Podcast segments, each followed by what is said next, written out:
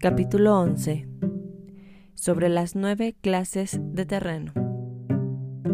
Conforme a las leyes de las operaciones militares, existen nueve clases de terreno. Sin intereses locales, luchan entre sí, en su propio terreno. A este se le llama terreno de dispersión. Cuando los soldados están apegados a su casa y combaten cerca de su hogar, pueden ser dispersados con facilidad. Cuando penetras en un territorio ajeno, pero no lo haces en profundidad, a este se le llama territorio ligero. Esto significa que los soldados pueden regresar fácilmente, el territorio que puede resultarse ventajoso si lo tomas, y ventajoso al enemigo si es él quien lo conquista. Se llama terreno clave. Un terreno que lucha inevitable es cualquier enclave defensivo o paso estratégico. Un territorio igualmente accesible para ti y para los demás se llama terreno de comunicación.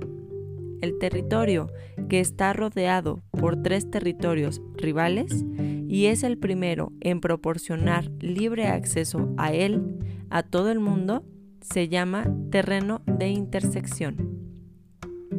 El terreno de intersección es aquel en el que convergen las principales vías de comunicación uniéndolas entre sí. Sé el primero en ocuparlo y la gente tendrá que ponerse de tu lado. Si lo obtienes, te encuentras seguro. Si lo pierdes, corres peligro. Cuando penetras en profundidad en un territorio ajeno y dejas detrás muchas ciudades y pueblos, a este terreno se le llama difícil. Es un terreno del que es difícil regresar.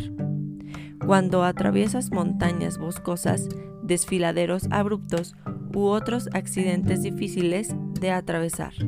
A esto se le llama terreno desfavorable. Cuando el acceso es estrecho y la salida es tortuosa, de manera que una pequeña unidad enemiga puede atacarte, aunque tus tropas sean más numerosas, a este se le llama terreno cercado.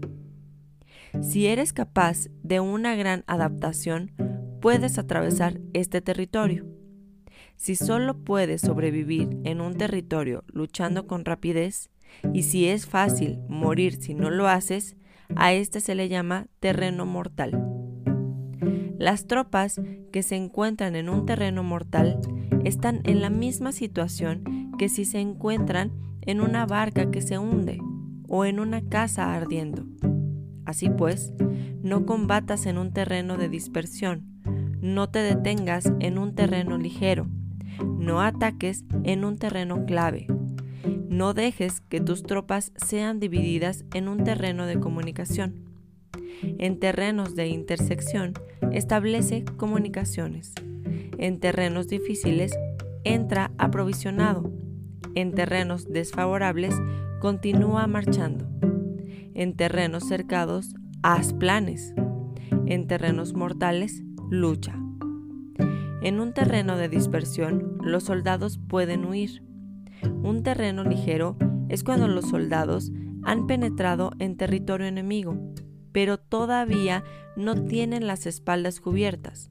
Por eso, sus mentes no están realmente concentradas y no están listos para la batalla. No es ventajoso atacar al enemigo en un territorio clave. Lo que es ventajoso es llegar a él primero. No debe permitirse que quede aislado el terreno de comunicación para poder servirse en las rutas de suministros. En terrenos de intersección estarás a salvo si estableces alianzas. Si las pierdes, te encontrarás en peligro. En terrenos difíciles, entrar aprovisionado significa reunir todo lo necesario para estar allí por mucho tiempo. En terrenos desfavorables, ya no puedes atrincherarte en ello. Debes apresurarte a salir. En terrenos cercados, introduce tácticas sorpresivas. Si las tropas caen en un terreno mortal, todo el mundo luchará de manera espontánea. Por esto se dice, Sitúa a tus tropas en un terreno mortal y sobrevivirán.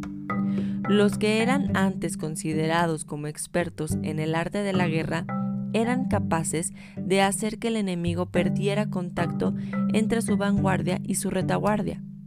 La confianza entre los grandes y las pequeñas unidades, el interés recíproco por el bienestar de los diferentes rangos, el apoyo mutuo entre gobernantes y gobernados, el aislamiento de soldados y la coherencia de sus ejércitos. Estos expertos entraban en acción cuando les era ventajoso y se retenían en caso contrario.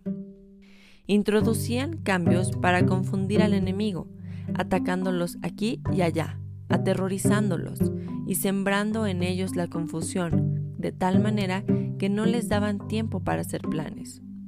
Se podrían preguntar cómo enfrentarse a fuerzas enemigas numerosas y bien organizadas que se dirigen hacia ti. La respuesta es quitarles en primer lugar algo que aprecien y después te escucharán. La rapidez de acción es el factor esencial de la condición de la fuerza militar aprovechándose de los errores de los adversarios, desplazándose por caminos que no esperan y atacando cuando no están en guardia. Esto significa que para aprovecharse de la falta de preparación, de visión y de cautela de los adversarios es necesario actuar con rapidez y que si dudas, esos errores no te servirán de nada.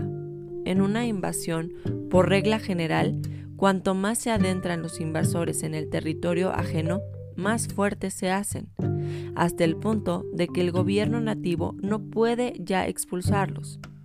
Escoge campos fértiles y las tropas tendrán suficiente para comer. Cuida de su salud y evita el cansancio.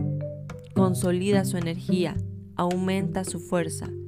Que los movimientos de tus tropas y la preparación de tus planes sean insondables. Consolida la energía más entusiasta de tus tropas, ahorra las fuerzas sobrantes, mantén en secreto tus formaciones y tus planes, permaneciendo insondable para los enemigos, y espera a que se produzca un punto vulnerable para avanzar. Sitúa a tus tropas en un punto que no tenga salida, de manera que tengan que morir antes de poder escapar. ¿Por qué? ante la posibilidad de la muerte, ¿qué no estarán dispuestos a hacer? Los guerreros dan entonces lo mejor de sus fuerzas. Cuando se hallan entre un grave peligro, pierde el miedo. Cuando no hay ningún sitio donde ir, permanecen firmes. Cuando están totalmente implicados en un territorio, se aferran a él. Si no tienen otra opción, lucharán hasta el final por esta razón, los soldados están vigilantes sin tener que ser estimulados. Se alistan sin tener que ser llamados a filas. Son amistosos sin necesidad de promesas y se puede confiar en ellos sin necesidad de órdenes.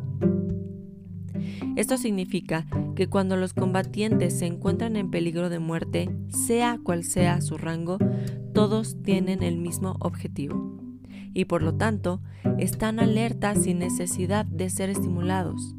Tienen buena voluntad de manera espontánea y sin necesidad de recibir órdenes.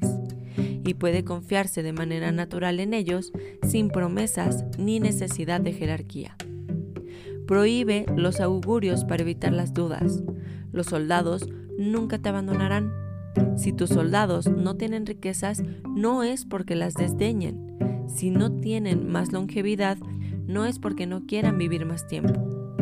El día en que se da la orden de marcha, los soldados lloran. Así pues, una operación militar preparada con pericia debe ser una serpiente veloz que contraataca con su cola cuando alguien la ataca con la cabeza, contraataca con la cabeza cuando alguien la ataca por la cola y contraataca con la cabeza y cola cuando alguien la ataca por el medio.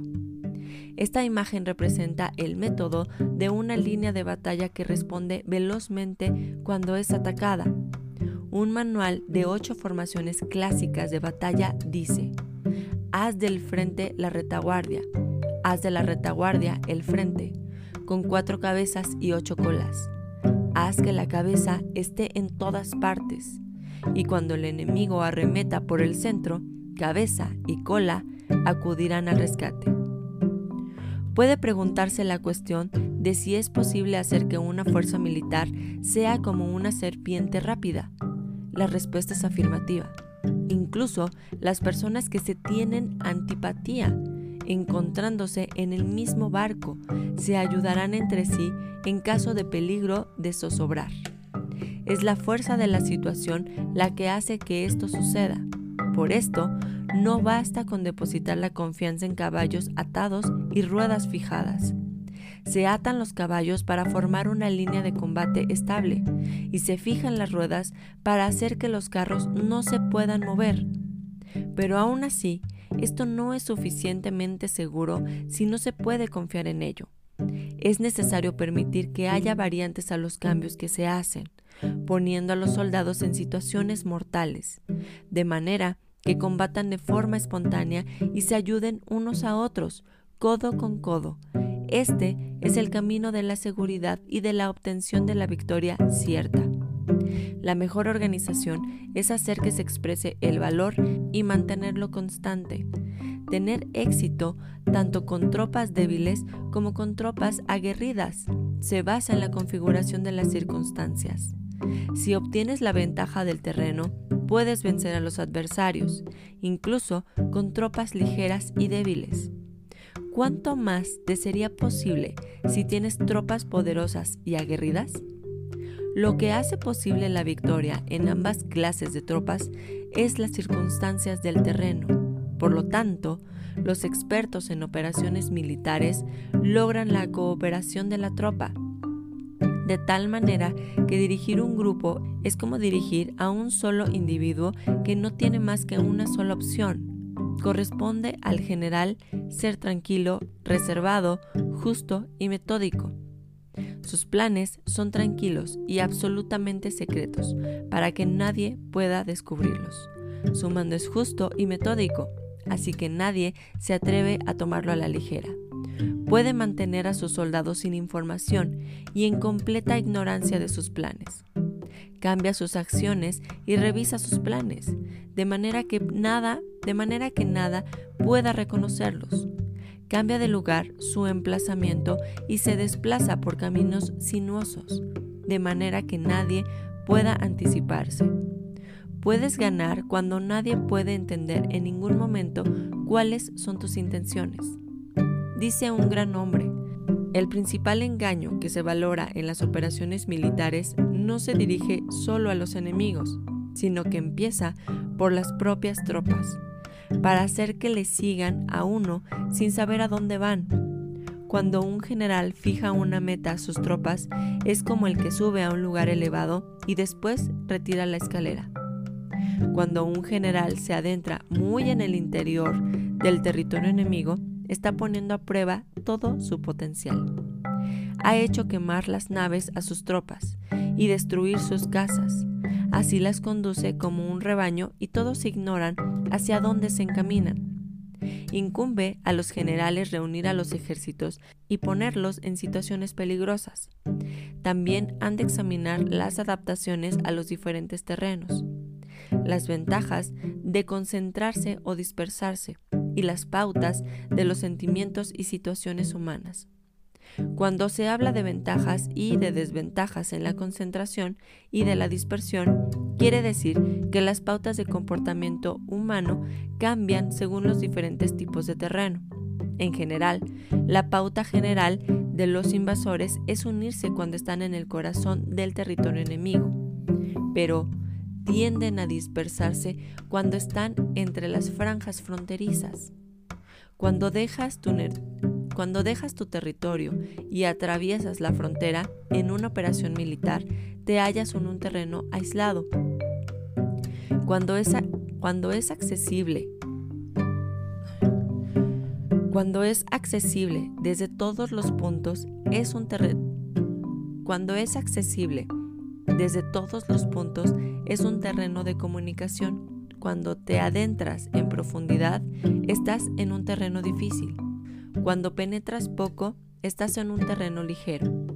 Cuando a tus espaldas se hallen cuando a tus espaldas se hallen espesuras infranqueables y delante pasajes estrechos, estás en un terreno cercado. Cuando no haya ningún sitio a donde ir, se trata de un terreno mortal. Así pues, en un terreno de dispersión, yo unificaría las mentes de los soldados. En un terreno ligero, los mantendría en contacto. En un terreno clave, les haría apresurarse para tomarlo. En un terreno de intersección, prestaría atención a la defensa.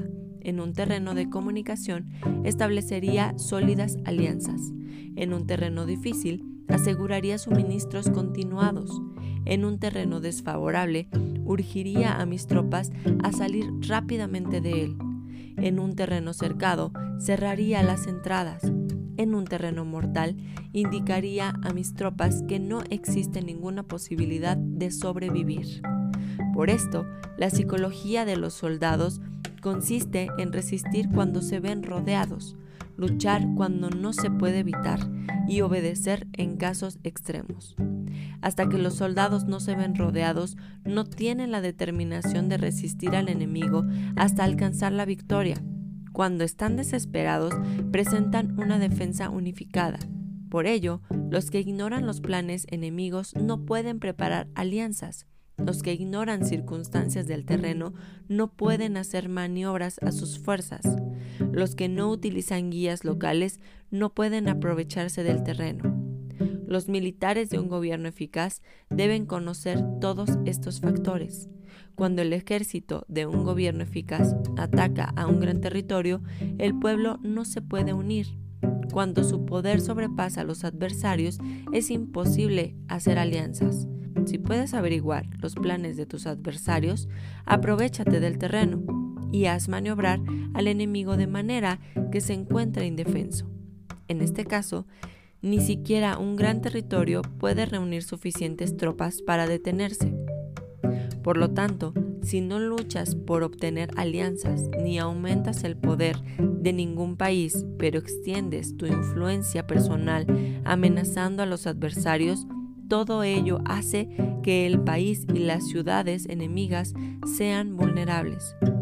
Otorga recompensas que no están reguladas y da órdenes desacostumbradas.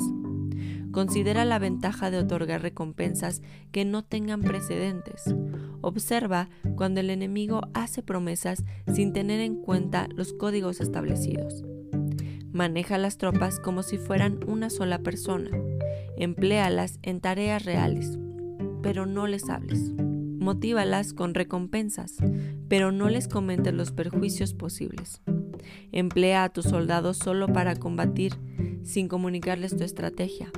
Déjales conocer los beneficios que les esperan, pero no les hables de los daños potenciales. Si la verdad se filtra, la estrategia puede hundirse.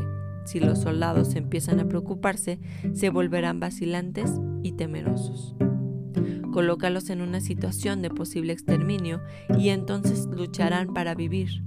Ponles en peligro de muerte y entonces sobrevivirán. Cuando las tropas afrontan peligros, son capaces de luchar para obtener la victoria. Así pues, la tarea de una operación militar es fingir acomodarse a las intenciones del enemigo. Si te concentras totalmente en este, puedes matar a su general aunque estés a kilómetros de distancia. A esto se llama cumplir el objetivo con pericia. Al principio te acomodas a sus intenciones, después matas a sus generales. Esta es la pericia en el cumplimiento del objetivo. Así, el día en que se declara la guerra se cierran las fronteras, se rompen los salvoconductos y se impide el paso de emisarios. Los asuntos se deciden rigurosamente desde que se comienza a planificar y establecer la estrategia desde la casa o cuartel general. El rigor de los cuarteles generales en la fase de planificación se refiere al mantenimiento del secreto. Cuando el enemigo ofrece oportunidades, aprovechalas inmediatamente. Entérate primero de lo que pretende y después anticípate a él mantén la disciplina y adáptate al enemigo. para determinar el resultado de la guerra. Así, al principio eres como así, al principio eres como una doncella y el enemigo abre sus puertas. Entonces, tú eres como una liebre suelta y el enemigo no podrá expulsarte. Análisis del capítulo. El hecho de saber reconocer en dónde te encuentras parado o parada al día de hoy te dará la certeza de las acciones que tienes que seguir el día de mañana. No importa si eres el más fuerte físicamente, si no detectas que estás frente a un barranco, no vas a comprender que te tienes que detener. Es lo mismo al tratar de leer una situación para salir bien librado. Por ejemplo, el detectar mediante la observación cuándo es el día en el que tu jefe se encuentra más relajado y con más tiempo, no vas a saber entender cuándo es el mejor día para que al fin puedas pedir ese aumento que has perseguido tanto tiempo y que por el contrario puedes generar más tensión si tratas el tema en un muy mal día. El buscar y esperar un punto de ventaja es básico para poder utilizar todas tus habilidades y sentirte en confianza en el momento aprovechando todo ese entorno para lograr tomar acción con mucha más fluidez que si te hubieras expuesto sin ventaja alguna. Ahora, si sumas el momento, la energía y tu mentalidad que tienes que tener en ese momento, se creará un ambiente para que logres ser inquebrantable y te permitirá tomar acción viendo las oportunidades en donde el otro ha dejado de ver, en donde ha dejado de poner atención a los pequeños detalles. Pero para que puedas ver los pequeños detalles y tomarlos como una oportunidad, es básica la preparación. La preparación física, ya que sin esto, la preparación mental no te servirá de absolutamente nada. Cuando el cuerpo no funciona como esperas, cuando no acciones cuando quieres, justo por esto no servirá de nada toda la preparación mental porque el motor no está preparado. Te pongo un ejemplo. Te has preparado semanas para una presentación de negocio. Has hecho todo lo que tienes que hacer. Investigar, memorizar, establecer referencias, practicar el discurso, el timing que debes de tener, etc. Todo lo has hecho como debe de ser. Y has visto y has hecho hasta el último detalle. Pero ¿qué pasa si un día antes, porque estabas sumamente concentrado, concentrada, no comiste nada en todo el día? Y en la noche solo dormiste tres horas. ¿Estás de acuerdo que no solo no estarás totalmente fresco para iniciar tu día, tampoco tendrás el ánimo para hacer la presentación, porque tendrás sueño, te vas a sentir cansado, tu aspecto no se verá fresco, incluso podrías parecer enfermo. ¿Crees que la presentación tendrá éxito? Claro que no. Es necesario que prepares a tu mente como a tu cuerpo para responder al 100%. De esto depende tu energía. Esa energía que tienes que sumar al momento y a tu mentalidad para poder cerrar ese objetivo. Ahora, esto es la mitad del trabajo.